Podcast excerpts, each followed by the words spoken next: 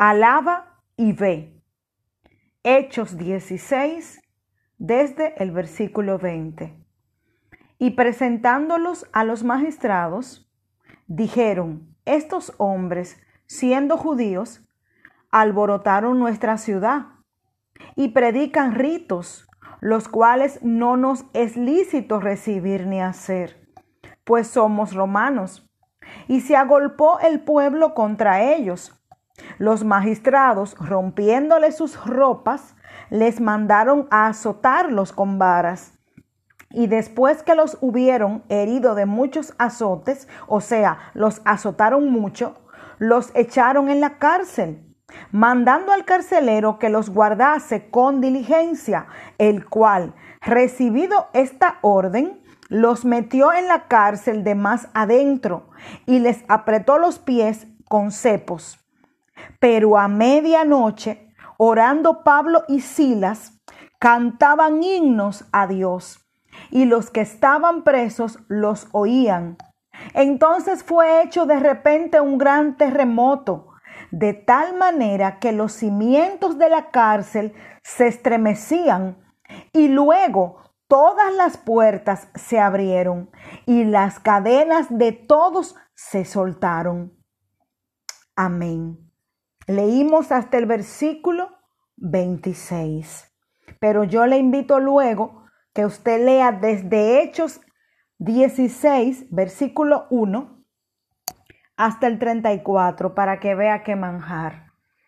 Qué manjar de dos misioneros, el apóstol Pablo y su compañero Silas, que andaban en un viaje misionero y que precisamente fueron apresados y fueron azotados por hacer lo que mandaba el Señor.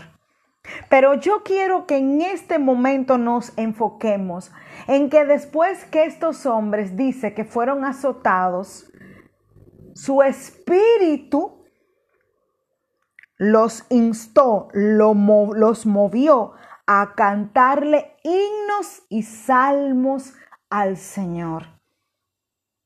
Qué preciosa enseñanza en este tiempo.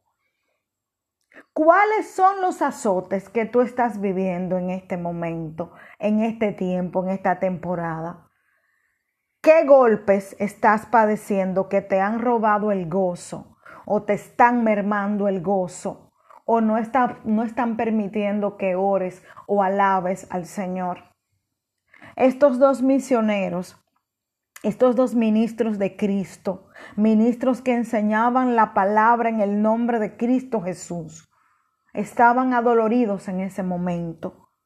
Porque hay un momento donde dice que los azotaron muchos. Los azotes fueron muchos.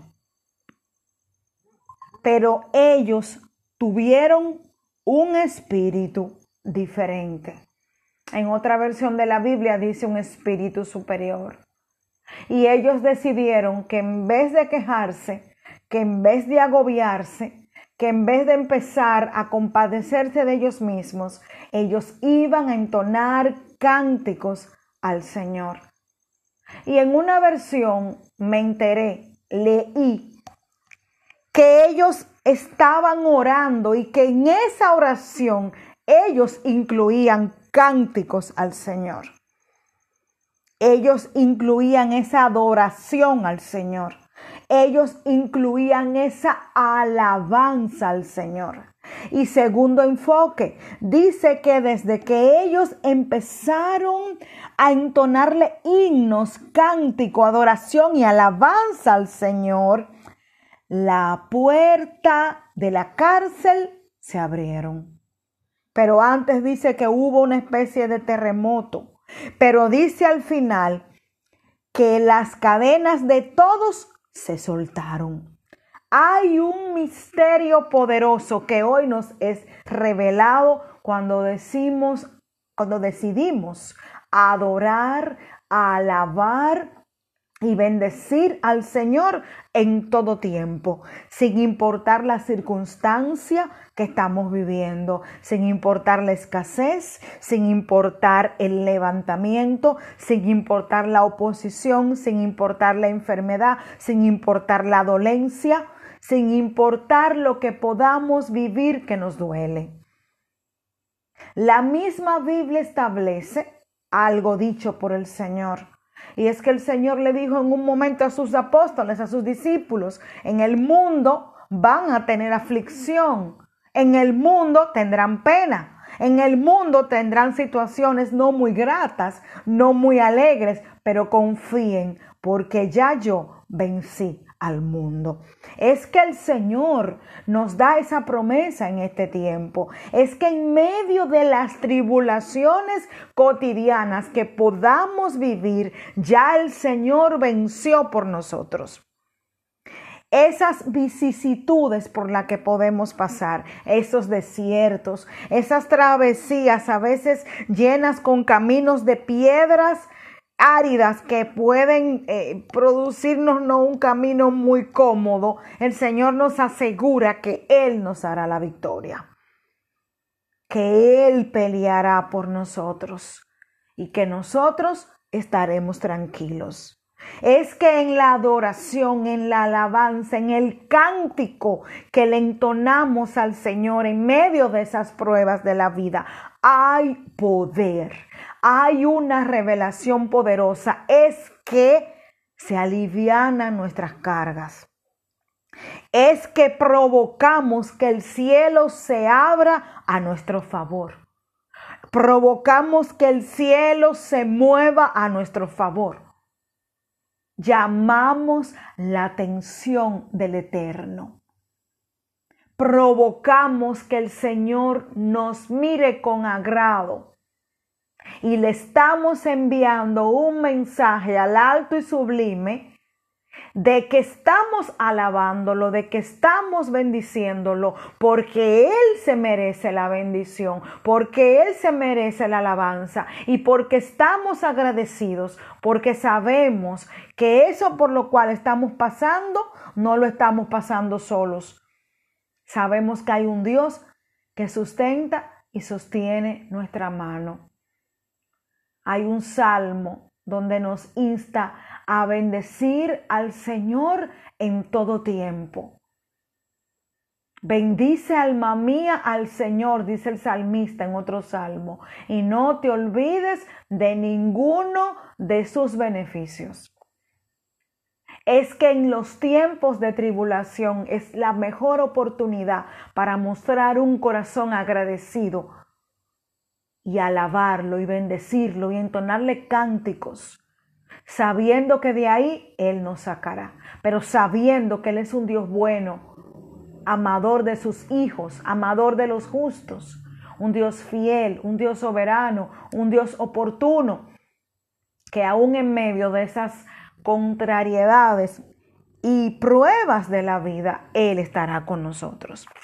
La adoración, la alabanza, el agradecimiento nace de un corazón agradecido. Nace de un corazón de fe, lleno de fe, que agradece porque tiene un conocimiento del Dios al que le sirve, de un Dios con el que camina, de un Dios que le sustenta, de un Dios que le sostiene. Esa adoración proviene de una vida que confía en que lo que Dios hizo ayer para librarlo, para bendecirlo, para guardarlo, para acercarlo, para cubrirlo, lo hará hoy de una forma mayor.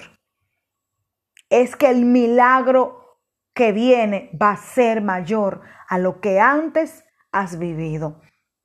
La adoración, la alabanza, el agradecimiento a nuestro Dios en medio de las pruebas, de las vicisitudes, de las contrariedades, de los momentos, de los tiempos que las cosas no se ven color rosa, sino grises, nace de un corazón que sabe que el Señor no le dejará por siempre en esa situación.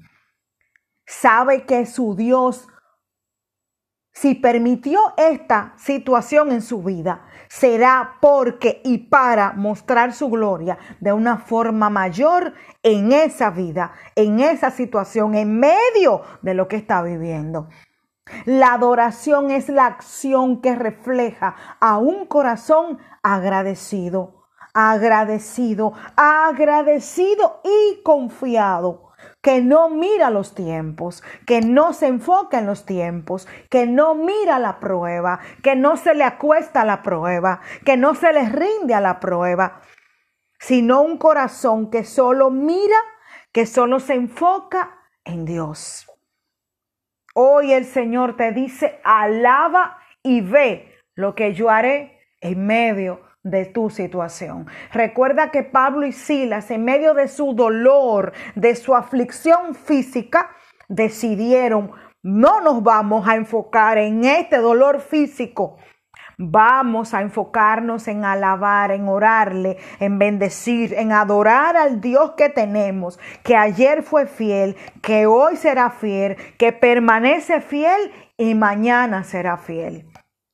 Y dice la palabra que inmediatamente se produjo un movimiento llamado terremoto, lo dije ahorita y lo repito ahora, y este terremoto produjo dos cosas maravillosas. Se abrieron las puertas de la cárcel y se rompieron, se abrieron las cadenas de todos fueron sueltos, fueron liberados. Tu adoración, tu alabanza para este tiempo producirá en tu vida liberación, producirá que las puertas se abran, producirá gozo aún en medio de las pruebas. El que tú determines orar, buscar al Señor, adorarlo, alabarlo, producirá que su gozo te visite y te llene quitará toda venda de tus ojos, se llevará ese malestar físico de la prueba, se llevará la queja de tu boca y eso producirá que tus ojos sean abiertos y que tú comiences a entender en tu espíritu, en tu entendimiento, que el Dios es mayor que tu prueba. Que el Dios que tienes es mayor que tu escasez, que el Dios que te ama, que el Dios que permanece fiel, que el Dios que te creó te sigue sustentando, te sigue guardando, te sigue librando y lo hará siempre. Cuando decides adorar y alabar e invocar el nombre del Señor y bendecir su nombre en medio de, de, esas circunstancias negativas y adversas, le estás diciendo, Señor, yo te creo y yo sé que en esto que estoy viviendo ahora, tú no me abandonarás. Hoy es el mejor momento para ahí donde tú estás, sea en tu trabajo, en tu casa, en un avión, en un aeropuerto, sentada en una estación esperando el metro, o esperando el tren, o esperando el taxi que acaba de pedir, o esperando el transporte que te va a llevar a otro lugar, o tal vez durmiendo a tu hijo, o tal vez en un rincón donde te sientes solo o sola o desamparado, es el mejor momento para que ahí tú entones un cántico al Señor, para que ahí tú levantes una alabanza y le digas, Padre, en medio de esto que yo estoy viviendo, quiero bendecirte y alabarte y darte gracias, porque siempre has estado conmigo y esta no va a ser la excepción. Cuando alabamos al Señor, comenzamos a sentir la manifestación de su Santo Espíritu cómo nos abraza, nos fortalece, nos conforta y nos levanta. Que el Señor te encuentre adorándolo, bendiciéndolo, alabándolo y buscándolo para este tiempo. Te aseguro que igual que a Pablo y a Silas, el Señor te va a visitar. Desde que decidas bendecir, adorar en e o y entonarle cánticos de alabanza y agradecimiento. Bendeciré al Señor en todo tiempo, decía el salmista. Su alabanza estará de continuo en mi boca. La situación no puede limitar que tú y yo alabemos al Señor. ¿Tú sabes por qué? Porque Él ha sido bueno. Él ha estado con nosotros en el pasado, lo está en el presente y lo estará en el futuro. Hay una palabra poderosa en Mateo 28, versículo 20, donde el Señor dice, y yo estoy con ustedes todos los días hasta el fin del mundo. ¡Qué promesa! Eso significa que aún en medio de esa tribulación, de esa circunstancia dolorosa, de ese abandono, de esa pérdida, de esa enfermedad, de ese dolor que sientes en tu cuerpo físico o en tu alma, Dios no te deja ni nunca te dejará.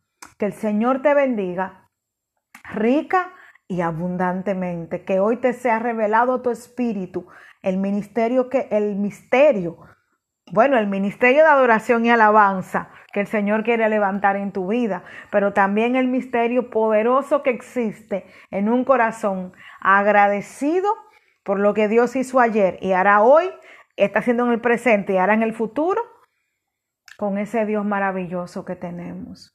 Alaba a tu Señor ahora, bendícelo, exáltalo, entona cánticos, porque Dios ha sido bueno, porque Dios no se mueve, porque Dios permanece fiel, nunca te ha dejado y nunca te dejará. El Dios que tenemos, el Dios al que le servimos, sigue siendo bueno. Su misericordia es para siempre y su bondad permanece por los siglos, por los siglos y por los siglos. Recuerda algo, no se duerme el que guarda a Israel. Vamos, ponte de pie y ahí donde estás, levanta tus manos y dile al Señor, ya sea en voz alta o voz baja, o como dicen entre los dientes, desde tu corazón, en tu alma, Padre, yo te bendigo en medio de esta circunstancia, en medio de esta prueba y de esta situación, porque lo mejor es que yo sé que tú nunca sueltas ni soltarás mi mano. Que el Señor te bendiga rica y abundantemente para este tiempo. Tu hermana Rosaura Santo de este lado, aquí a tu orden, recordándote que el Señor te ama, que el Señor ha puesto a ti que tú eres importante para Él y que tú estás en una absoluta, aplastante y contundente victoria en Cristo Jesús. Vamos, bendice, adora, alaba y cántale, entónale himnos a ese grande, ese Señor que no te abandona, que hoy Él se levanta a favor tuyo, de tu causa y de tu situación en el nombre de Cristo Jesús. Amén y amén. Dios te bendiga.